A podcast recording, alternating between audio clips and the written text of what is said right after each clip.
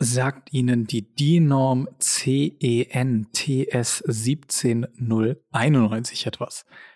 Bestimmt nicht und man kann ja vom Deutschen Institut für Normung halten, was man will, aber es gibt dort wirklich die strategischen Grundsätze zum Krisenmanagement, die sich hinter der Abkürzung verstecken.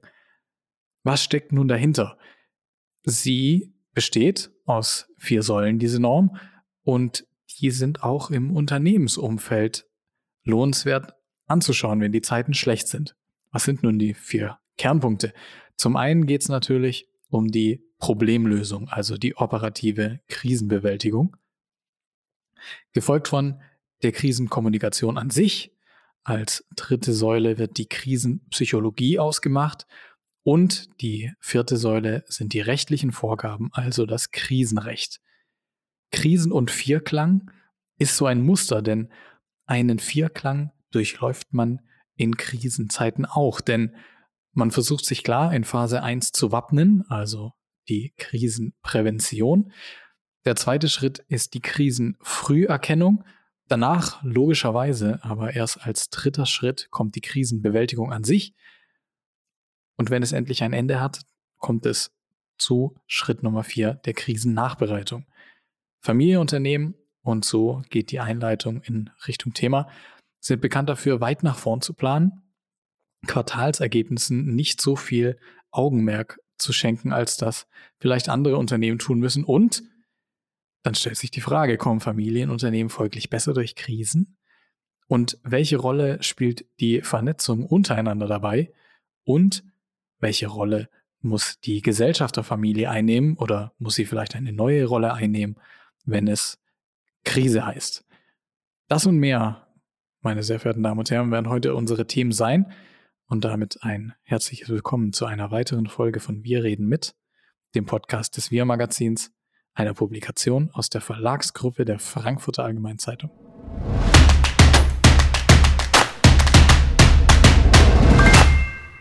Mein Name ist Johannes Sill, ich bin Redakteur beim Wir Magazin. Heute bei mir im Podcast zugeschaltet wieder mal ein Gast nicht aus der Redaktion. Ich darf Tobias Rappers begrüßen, Managing Director vom Maschinenraum. Hallo Herr Rappers, freut mich sehr, dass Sie da sind. Hallo Herr Sill, vielen Dank. Ich freue mich sehr auf das Gespräch. Tobias Rappers ist wie gesagt Managing Director vom Maschinenraum. Das ist eine geteilte Innovationsplattform vom Mittelstand sozusagen für den Mittelstand.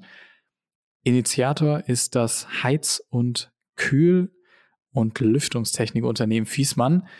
Und über die Vernetzung und Synergien, wenn sich mittelständische Unternehmen zusammentun, hat Tobias Rappers auch in der Wir-Kolumne auf unserer Webseite berichtet. Herr Rappers, erste Frage. Wir wissen, der Maschinenraum eine Plattform, in der sich der Mittelstand vernetzt. Sprich, Sie sind vermeintlich gut verdrahtet, was den Mittelstand angeht. Im Maschinenraum geht es meist um Innovation, neue Entwicklungen, die Zukunft, aber auch Austausch generell. Und jetzt haben wir Krise. Die Prognosen werden zumindest, wenn man denen Glauben schenken möchte, ein bisschen besser, was die Wirtschaftsleistung angeht, aber wir sind natürlich weit hinter den Erwartungen zurück.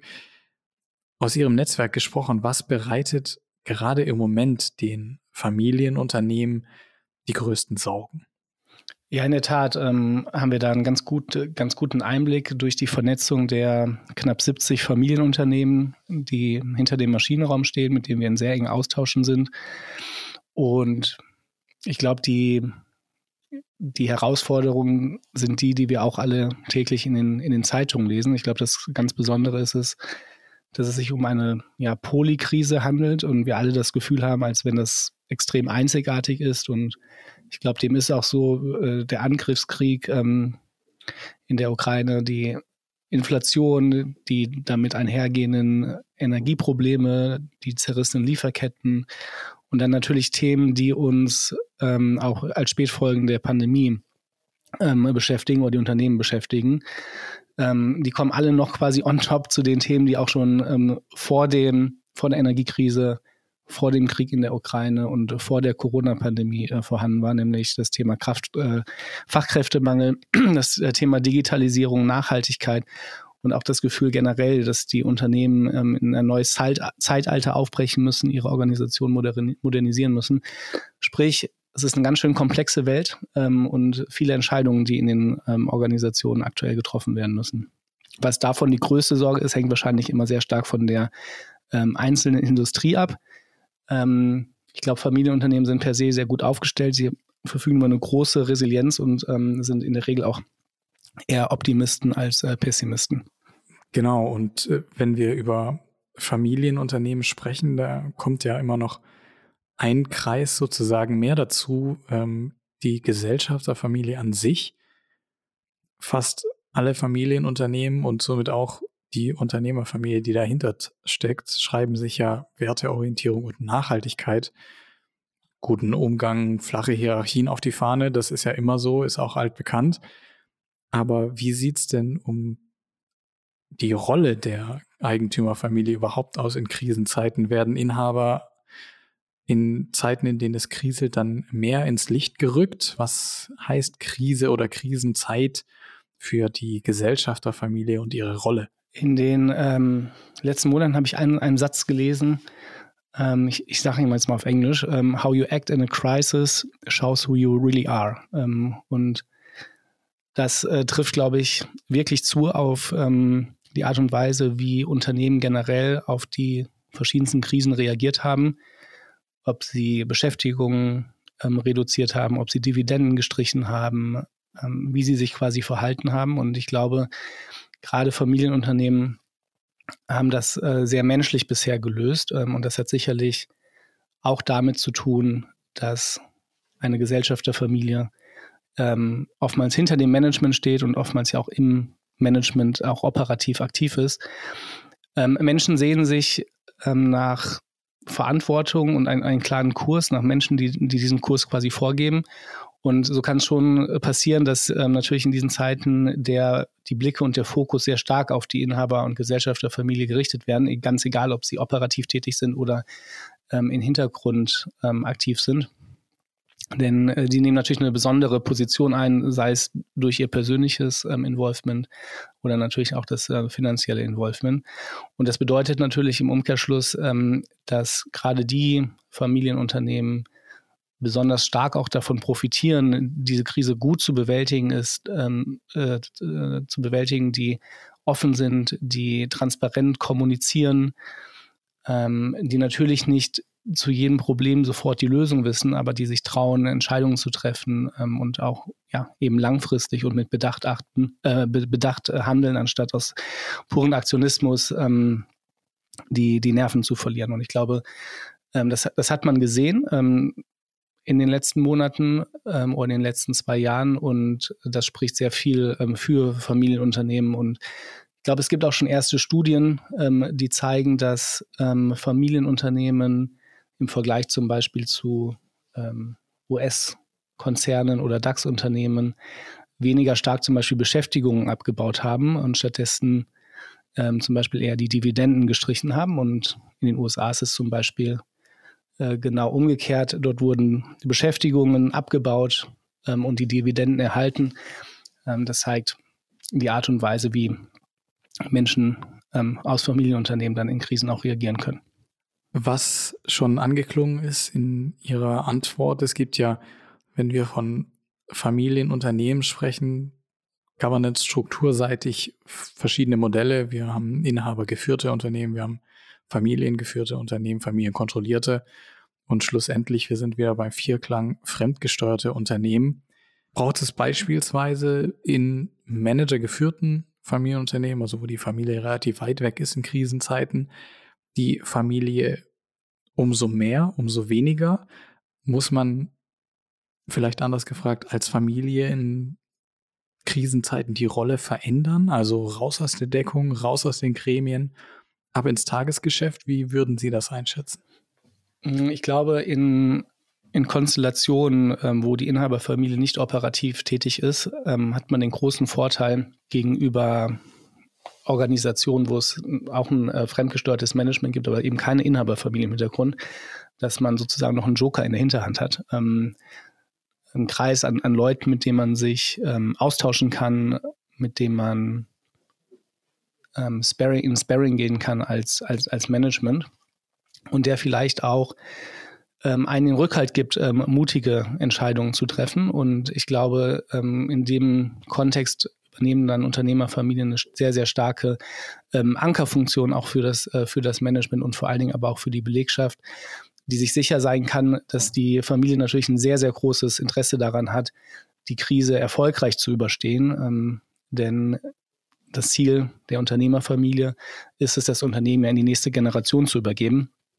Und ähm, da schlagen dann sozusagen zwei, ähm, zwei Herzen oder zwei, ähm, zwei Hirne äh, in einem Körper. Und das ist, glaube ich, in Krisen sehr vorteilhaft, insbesondere dann, wenn die natürlich äh, beide, beide Gehirne gut ähm, miteinander in Synchronisation äh, schlagen oder denken.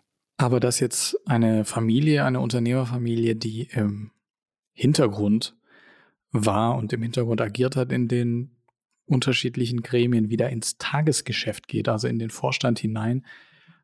Eher ein rabiates Mittel. Natürlich kommt das hin und wieder vor, gibt Beispiele dafür, aber eher rar gesät, dieses Beispiel, oder? Ich glaube, es ist eher die, die Ausnahme. Ähm, es gibt vielleicht berechtigte Gründe, das in der einen oder anderen Situation ähm, zu tun, aber die Unternehmen, die eigentlich gut aufgestellt sind, die haben eigentlich nicht die Notwendigkeit, ihre Governance-Struktur in, in, Krisenzeiten ähm, zu verändern und jetzt nur mit Blick auf, auf die 70 Unternehmen oder knapp 70 Unternehmen aus dem Maschinenraum, äh, dort kam das, kam das nicht vor, zumindest nicht ähm, ausgelöst durch eine Krise.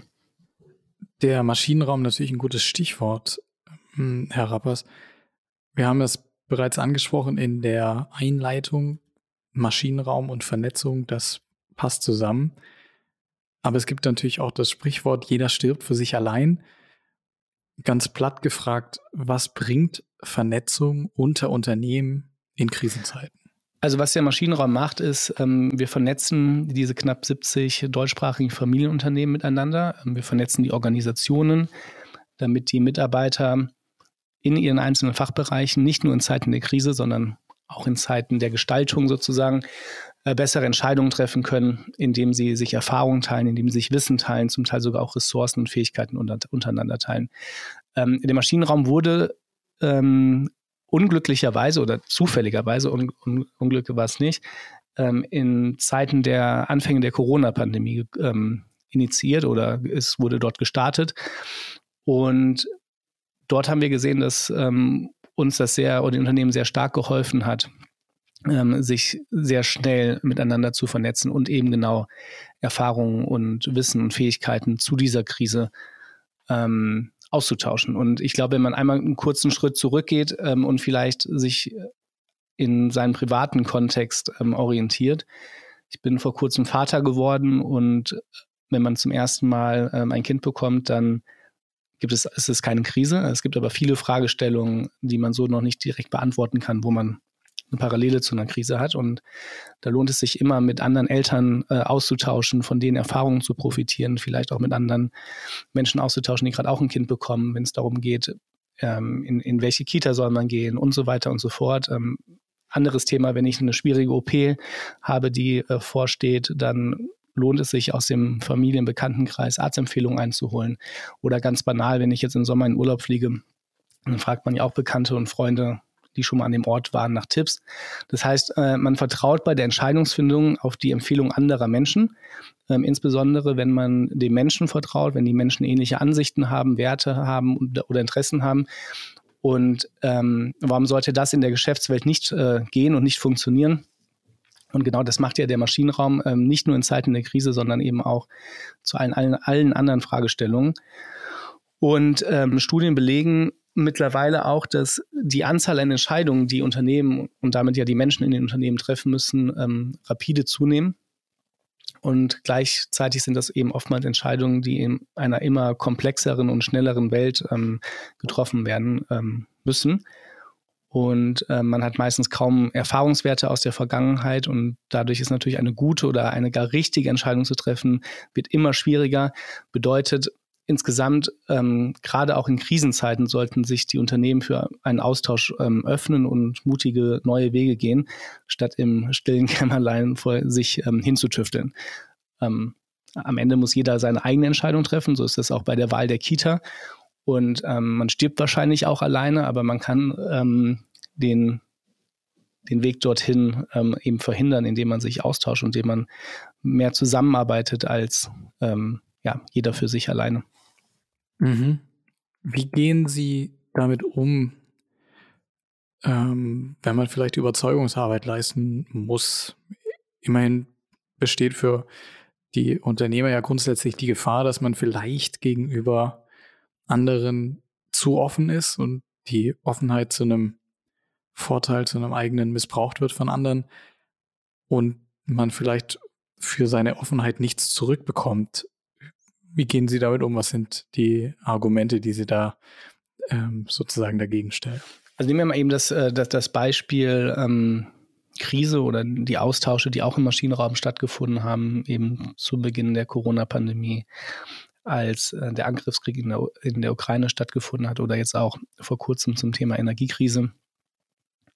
Ich glaube, ähm, in, in solchen sehr außergewöhnlichen Momenten ist jeder dankbar, ähm, Erfahrungen zu teilen und jeder holt sich darüber Sicherheit, um seine eigene Entscheidung ähm, besser zu treffen. Das heißt, es profitiert eigentlich jeder von dem Netzwerk. Ähm, mit dem Netzwerk im Rücken hat man auf einmal eine höhere Resilienz. Ähm, und das sind natürlich nur Teilaspekte vom Maschinenraum. In, in der Regel tauschen wir uns ähm, in über 220 Austauschformaten im Jahr in über 20 funktionalen Fachbereichen, sprich zum Beispiel im HR-Bereich, im Nachhaltigkeitsbereich, im IT-Bereich ähm, eben aus, auch äh, zu Zukunftsthemen. Und da ist die Frage natürlich schon, ähm, irgendwie berechtigter, zu sagen, okay, gibt es da vielleicht den einen, der mehr gibt als der andere? Und ähm, ich glaube, Austausch ist immer gut, denn er hilft dem, dem Kollektiv bessere Entscheidungen ähm, zu treffen. Und das geht auch wiederum aus Studien ähm, zur kollektiven Intelligenz hervor. Und unsere Erfahrungen sind ehrlicherweise sehr positiv. Ähm, und ich meine, die Frage ist auch, was, was bedeutet missgünstig? Ähm, wenn das bedeuten soll, dass der eine immer nur gibt und der andere nur nimmt, dann ist das äh, im Maschinenraum so nicht festzustellen. Ähm, liegt auch daran, dass in der Gruppe von fast 70 Unternehmen für jeden immer etwas dabei ist. Und ich glaube, ganz wichtig zu verstehen ist auch, dass äh, Fragen, also Fragen stellen, ähm, genauso wichtig ist ähm, wie Antworten geben. Denn in der Regel ist es so, dass ähm, zum Beispiel in den Fachbereichen die Unternehmen zu 80 Prozent die gleichen Fragestellungen haben. Und ähm, die im Unternehmen wissen das meistens nicht. Und das wird eben sichtbar durch den Austausch im Maschinenraum. Und äh, die Sesamstraße hat das ja vor 50 Jahren auch schon erkannt, äh, wer nicht fragt, bleibt dumm. Und das gilt auch äh, in unserem Netzwerk. Das heißt, äh, Fragen stellen ist genauso wichtig wie Antworten geben und am Ende gleicht sich das aus. Ja, Sie haben es bereits angesprochen, der Maschinenraum wächst immer weiter, 70 Mitglieder und Tendenz wahrscheinlich steigend. Man kann es natürlich nicht verhindern, dass Unternehmen zwangsläufig dann irgendwann auch aus einer gleichen oder benachbarten Branche kommen. Das ist auch gar nicht die Frage. Meine Frage wäre eher, welche Hürden haben Sie implementiert für die Unternehmen, die am Maschinenraum teilhaben möchten? Also was müssen die mitbringen, um Teil des Maschinenraums werden zu dürfen? Ja, ähm, also der Maschinenraum richtet sich äh, ausschließlich an deutschsprachige Familienunternehmen. Und ähm, die, wenn wir jetzt wieder auf diese persönliche Ebene kommen, ähm, das führt eben dazu, dass die Unternehmen eine ähnliche Persönlichkeit haben. Ähm, damit meine ich nicht, dass die zwangsläufig alle aus der gleichen Industrie kommen, sondern dass sie gleiche Wertesysteme haben, dass sie ähnlich handeln, dass sie ein ähnliches äh, Verständnis auch ähm, für gutes Unternehmertum haben. Und das ist eine, eine der Grundvoraussetzungen auch für den Maschinenraum, ähm, dass diese Homogenität ähm, der Unternehmen bezüglich ihrer Herkunft äh, gegeben ist. Ähm, bedeutet auch, dass äh, zum Beispiel externe äh, Dienstleister, Beratungen ausgeschlossen sind aus den Austauschen. Ähm, das ist ein geschützter Raum, den der Maschinenraum bietet. Das ist ein Raum, den wir besonders stark kuratieren, ähm, nicht nur inhaltlich, sondern jede einzelne Moderation wird durch den äh, Maschinenraum moderiert alle Unternehmen sind gleich. Es gibt kein Unternehmen, das äh, dominiert oder Prioritäten äh, vorgeben kann, sondern es entscheidet sozusagen das, das Kollektiv ähm, durch unsere Moderierung, wo wir auch die Schwerpunkte legen. Und da dem stimmen alle Unternehmen diese, diese Haltung, dieser Philosophie stimmen alle Unternehmen zu, die dem Maschinenraum beitreten.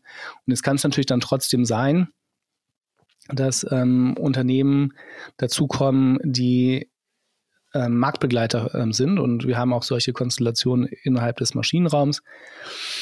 Und wir gehen sehr offen äh, damit, damit um ähm, und achten eben dabei vor allen Dingen darauf, dass diese Vertraulichkeit ähm, und diese Offenheit nicht gestört wird ähm, durch den Beitritt eines, eines neuen Unternehmens. Und ähm, offen damit umgehen bedeutet für uns, dass wir mit den Unternehmen darüber sprechen, die schon vorher mit dabei sind, ob das für sie in Ordnung ist, ähm, dass der Marktbegleiter mit dazukommt.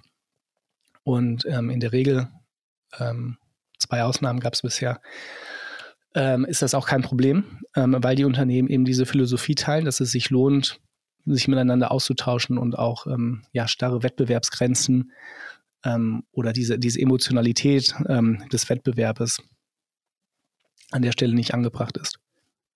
Emotionalität ist ein gutes Stichwort. Auch oder vor allem, wenn wir über Krisenzeiten sprechen. Ich hatte ja in der Einleitung bereits die Schritte und Phasen der Krise angesprochen. Krisenprävention ist ja eigentlich die erste Säule beziehungsweise der erste Schritt. Wenn Sie da schauen auf den Mittelstand sozusagen und seine Hausaufgaben, was wären Dinge, die man als Unternehmen auf jeden Fall auf den Weg bringen sollte, um sich auf Krisen einzustellen, auch wenn man natürlich beispielsweise jetzt im Bezug zu Putin und dem Krieg in der Ukraine nicht genau weiß, auf was man sich einstellen muss. Aber ähm, wo kann man ansetzen und hat da der Mittelstand seine Hausaufgaben gemacht? Also ich glaube, in der ähm, in der Theorie und auch als wahrscheinlich als, als, als Leitfaden ähm, hat das DIN-Institut das wahrscheinlich schon ganz gut auch herausgearbeitet, dass es sicherlich ein guter Anhaltspunkt ist, sich daran ähm, zu orientieren. Hm, ich glaube, man kann nie auf alle Krisen immer vollständig vorbereitet sein, egal äh, wie gut man in der Theorie ähm, oder im Lehrbuch, ähm, dem Lehrbuch folgt. Ähm, denn Krisen können ja extrem unerwartet und schnell eintreten und dabei auf allen Szenarien vorbereitet zu sein, ist äh, qua unmöglich. Mit dem Blick auf den, auf den deutschen Mittelstand, der natürlich sehr heterogen ist, ähm, gibt es natürlich Unternehmen, die sind gut aufgestellt, es sind andere Unternehmen, die sind weniger gut aufgestellt. Ähm, Im Maschinenraum sind es eher diejenigen, die besonders gut aufgestellt sind, auch von ihrer Kultur und ihrer Haltung. Und da ist mein, mein Blick vielleicht etwas biased. Ich habe aber das Gefühl, dass die Unternehmen bisher sehr gut ähm, durch die Krise oder sagen wir eher die Krisen gekommen sind. Und das mag vielleicht weniger daran liegen, dass sie auf alles vorbereitet waren, dass alle Sicherheitssysteme in den Organisationen irgendwie schon ähm, aktiviert wurden. Ähm, ich habe das Gefühl, dass es vor allen Dingen an der Haltung liegt und an, einer guten Portion auch Optimismus. Ähm, die Krisen wurden allesamt extrem schnell erkannt und man hat noch schneller darauf reagiert. Und ähm, ein Punkt ähm, wurde gerade ähm, bei der Vorstellung der, der, des Phasenmodells genannt und das ist das Thema äh, Kommunikation. Und ich glaube, das ist jetzt auch in den vergangenen Krisen, auch in der Corona-Pandemie insbesondere, ähm, besonders stark herausgekommen, dass Kommunikation extrem wichtig ist, Kommunikation gegenüber den Mitarbeitern. Denn ähm, die Krise bewältigt man, egal welche, natürlich irgendwie nur gemeinsam und da ähm, ist es eben wichtig, dass man Mitarbeiter auf diesen, auf diesen Weg mitnimmt ähm, und es gleichzeitig natürlich auch ein, eine Person gibt oder wen gibt, der ähm, Entscheidungen trifft, auch wenn die Entscheidungen vielleicht in dem, im ersten Moment vielleicht unverständlich sind und diese Entscheidung dann aber auch erklärt ähm, und eben auch Akzeptanz und Verständnis ähm, dafür schafft.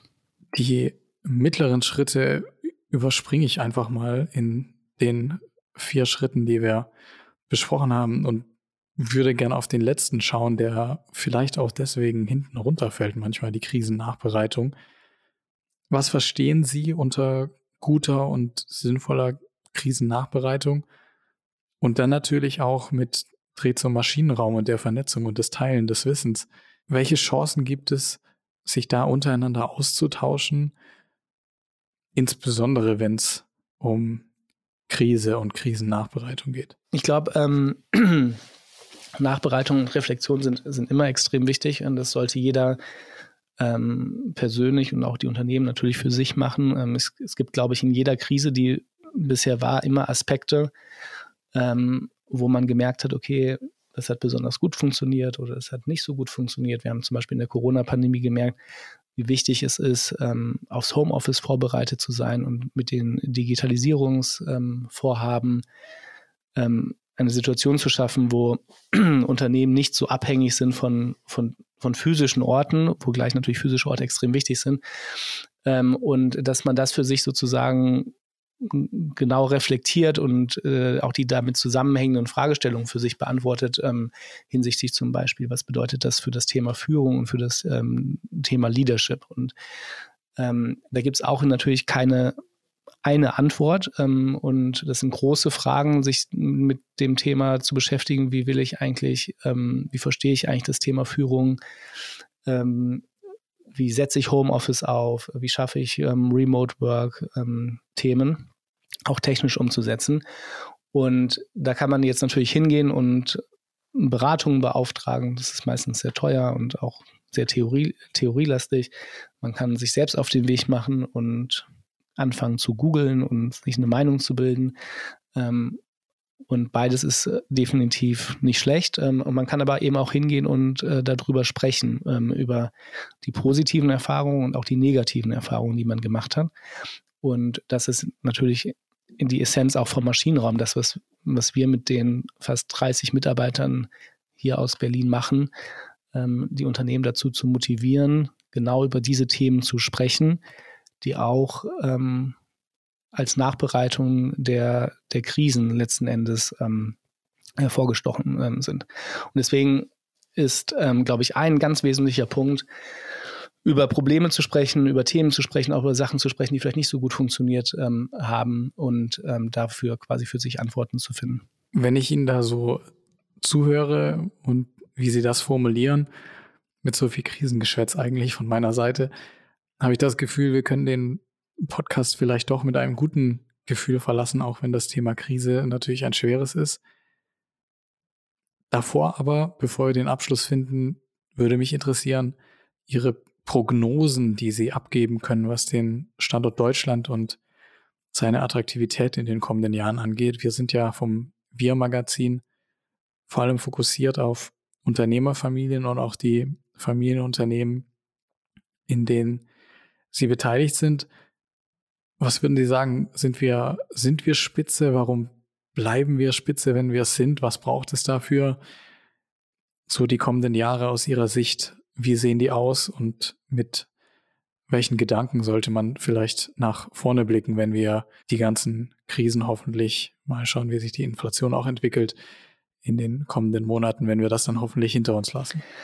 Ähm, ja, auch ich tausche mich aus und wir hatten jetzt im Januar ähm, eine Podcast-Folge auch aufgenommen aus unserem eigenen Podcast Alles neu aus dem Maschinenraum und ich hatte ähm, Nadine Kammerlander von der WHU und Jörg Rocholl von der ESMT zu Gast.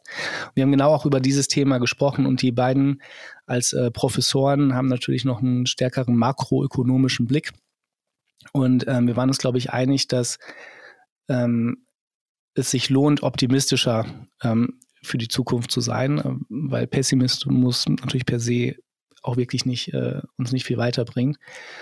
Und äh, gleichzeitig das Familienunternehmen natürlich nicht per se, aber das Großteil der Familienunternehmen extrem gut aufgestellt sind für Krisen, ähm, um Krisen als Chancen auch zu nutzen und dort auch wieder stärker her hervorzukommen, als ähm, sie, sie reingegangen sind. Und ich würde sagen, dass äh, obwohl die Rahmenbedingungen in Deutschland sicherlich nicht ähm, die besten sind. Auch hier gibt es Studien, glaube ich, die jetzt vor kurzer Zeit ähm, veröffentlicht wurden, dass die Standortattraktivität von Deutschland äh, abgenommen hat. Und äh, da muss man sich auch gar nicht an irgendwelchen äh, Rankings ähm, orientieren, sondern man hat ja irgendwie auch das Gefühl, dass man in wichtigen Technologiefeldern hinterherhinkt, ähm, dass wir eine extrem große Abhängigkeit haben, nicht nur was unsere ähm, Energieinfrastruktur angeht, sondern auch was die neuen Technologien angeht, ähm, von zum Beispiel den USA oder von China. Und dass wir da aufholen müssten, auch durch äh, vielleicht weniger Bürokratie, durch klarere Kommunikation auch vom, vom Staat und auch ein Zusammenspiel aller ähm, Akteure und eben nicht ein getrenntes Agieren von äh, Staat, Wirtschaft und Wissenschaft. Und ähm, ich glaube, wir haben einen extrem starken äh, Wirtschaftsstandort im Sinne der Unternehmen, ähm, die in Deutschland arbeiten, dass die Unternehmen auch sehr dezentral sind. Ähm, das macht uns Resilienz, äh, resilient äh, für Krisen. Das führt auch dazu, dass wir auf verschiedene Strömungen reagieren können und auch Stärken der Unternehmen ähm, in Deutschland äh, bündeln können. Wir haben einen extrem starken Wissenschaft, Wissenschaftsstandort zum Beispiel und eine sehr starke Grundlagenforschung in, in Deutschland. Ähm, aber das Ganze ist meistens halt nicht miteinander ähm, ja, vernetzt und das ist auch eine, eine Motivation, die wir im Kreise der Maschinenrauminitiative ähm, unterstützen, dass wir nicht nur die Unternehmen äh, bestmöglich miteinander vernetzen, um sich auszutauschen, sondern auch um vielleicht neue Dinge äh, zu starten, um sich gegenseitig ähm, zu beflügeln, um, um komplementäre Stärken auszuspielen und gleichzeitig den Schulterschluss ähm, mit den Universitäten in Deutschland suchen. Ähm, nicht nur die ESMT und die WHO sind äh, Teil unseres äh, Netzwerkes, sondern auch ähm, noch weitere betriebswirtschaftliche und technische Universitäten. Und ich glaube, wir haben viele Hausaufgaben in Deutschland zu tun und ähm, ich glaube aber auch, dass äh, wir sie nur gemeinsam äh, lösen können und dass ähm, Unternehmertum und auch Familienunternehmen ähm, dabei eine extrem äh, große Rolle spielen. Und ich glaube, in der generellen Wahrnehmung, ähm, auch im Sinne des medialen Echos, wir mehr Optimismus brauchen auf der einen Seite und wahrscheinlich auch ein viel positiveres Narrativ für Unternehmertum, denn viele der Krisen und Probleme, die wir haben, die lösen sich durch, können durch Innovationen gelöst werden.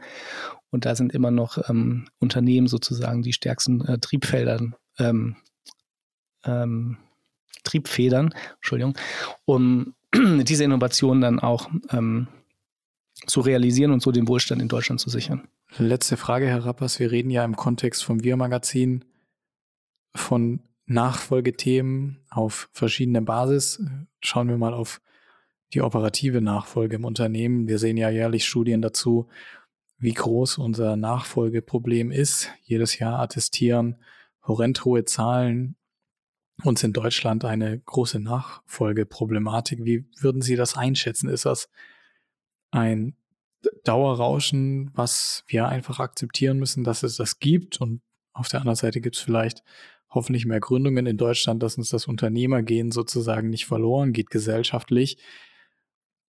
Wie sehen Sie das und wie sind da auch die Ansichten innerhalb des Maschinenraums? Da sind ja auch Unternehmen vertreten, die unterschiedlich lange schon in verschiedenen Generationen tätig sind und die Generationenwechsel mehrfach schon auf den Weg gebracht haben.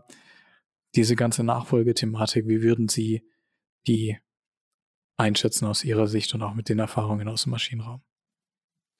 Ja, ich glaube, das ist ein, äh, ein Riesenproblem, auch für Deutschland, äh, wenn man sich überlegt, dass 90 Prozent der Unternehmen in Deutschland eben familiengeführte Unternehmen sind. Und äh, wenn man sich dann vorstellt, dass es diese 90 Prozent nicht mehr gibt, weil es keine, keine Nachfolgelösung gibt, dann ähm, wird es ziemlich schwer für uns auch durch Gründungen äh, dieses, dieses Loch äh, zu stopfen. Ähm, und auch äh, die, die Wichtigkeit des deutschen Mittelstands für den sozialen Wohlstand zu sehen, ähm, dadurch, dass die Unternehmen eben so dezentral in der Bundesrepublik aufgestellt sind und nicht wie die Startups ähm, alle nur in München, Berlin und irgendwie Düsseldorf oder sowas sind. Ähm, darf man dabei auch nicht unterschätzen. Deswegen, es gibt wirklich viele, viele Gründe, ähm, die wir jetzt hier nicht alle aufführen müssen, weswegen eine gute Mittelstands- und Familienunternehmenpolitik einfach extrem wichtig ist. Und ähm, wir das Thema äh, Nachfolge angehen müssen. Und ähm, das tun wir auch zusammen im Maschinenraum und da gibt es natürlich unterschiedliche Ansätze. Ich glaube, ein ganz wesentlicher Punkt ist, äh, dass die Familienunternehmen sichtbarer werden. Ähm, wenn man heute an, an Hochschulen zum Beispiel geht oder ja, wenn man beim Thema Hochschule bleiben und dort mit den äh, Absolventen spricht, mit den Talenten spricht, mit den Leuten, die jetzt in die Karriere einsteigen und sie fragt, wo sie arbeiten wollen, dann sagen die wenigsten ad hoc für den deutschen Mittelstand oder für die deutschen Familienunternehmen, sondern die sagen, ich möchte was eigenes gründen, ich möchte in die Unternehmensberatung, in einem großen Konzern ähm, mit einer starken Marke zu BMW, was auch immer. Und das liegt meistens ehrlicherweise nicht daran, dass ähm, sie sich proaktiv gegen den Mittelstand und die, die Familienunternehmen entscheiden, sondern häufig eben, dass sie gar nicht wissen, ähm, welche Unternehmen es in Deutschland gibt, ähm, wie spannend und innovativ die Unternehmen sind, ähm, wie attraktiv die Karrierepfade in Familienunternehmen sind. Und deswegen ist ein zentraler Punkt, die Sichtbarkeit und die Attraktivität von Familienunternehmen zu erhöhen. Und auch das machen wir gemeinsam ähm, im Maschinenraum ähm, mit den Unternehmen zusammen. Und der zweite wichtige Punkt ist, dass wir ja näher an die Hochschulen gehen. Wenn man wieder dort in, in so einem Vorlesung, in so einem Campus ist, dann kommt da jede Woche ein großes Unternehmen, ein Beratungshaus vorbei, stellt sich vor ähm, und Familienunternehmen kommen dort nicht wirklich vor. Ähm, das heißt, wir müssen frühzeitig in die Hochschulen gehen und auch das Thema Unternehmertum in den, in den Schulen adressieren, damit ähm, wir über, über Vorbildfunktion sozusagen ähm, dort auch eine Lust und eine, ähm, einen Zug schaffen, dass eben die Menschen und die, die Studierenden sich äh, für Familienunternehmen entscheiden und ähm, hoffentlich nicht nur die deutschen äh, Talente, sondern auch internationale Talente, weil ich glaube, so groß wie der Fachkräftemangel und der Nachfolgemangel in Deutschland ist, äh, werden wir dieses Gap nicht nur mit unseren eigenen Studierenden und äh, Nachwuchskräften ähm, füllen können, sondern wir sind darauf angewiesen, ähm, als Unternehmen in Deutschland, dass wir auch internationale äh, Personen in unsere Unternehmen mit, mit einbinden. Und äh, das Zeug hat der Mittelstand und die Familienunternehmen dazu. Ähm, und man muss quasi auch daran denken und ähm, Hochschulmarketing machen, sichtbar werden und ähm, auch da kann man sich gegenseitig äh, helfen. Ja, Herr Rappers, vielen Dank. Hausaufgaben und Lob für die Familienunternehmen. Vielen Dank für Ihre Zeit und die Einblicke, die Sie uns gewährt haben im Podcast. Wenn Sie, meine Damen und Herren, mehr lesen wollen von Herrn Rappers, verweise ich natürlich gerne nochmal auf seine Kolumnen, die er auf wirmagazin.de geschrieben hat und natürlich auf den Podcast sowie die Berichterstattung des Maschinenraums. Neben der Kolumne von Herrn Rappers und den anderen Kolumnen unserer Gastautoren finden Sie auf Wir Magazin auch unsere Themenseiten, beispielsweise passend zur Krise zum Notfallplan und auch die Themenseiten Unternehmensstrategie und Unternehmensnachfolge, die natürlich im Kontext Krise ebenfalls einen Blick wert sind. So viel zu dieser Ausgabe von Wir reden mit, dem Podcast des Wir Magazins. Ich freue mich, wenn Sie das nächste Mal auch wieder einschalten. Bis dahin.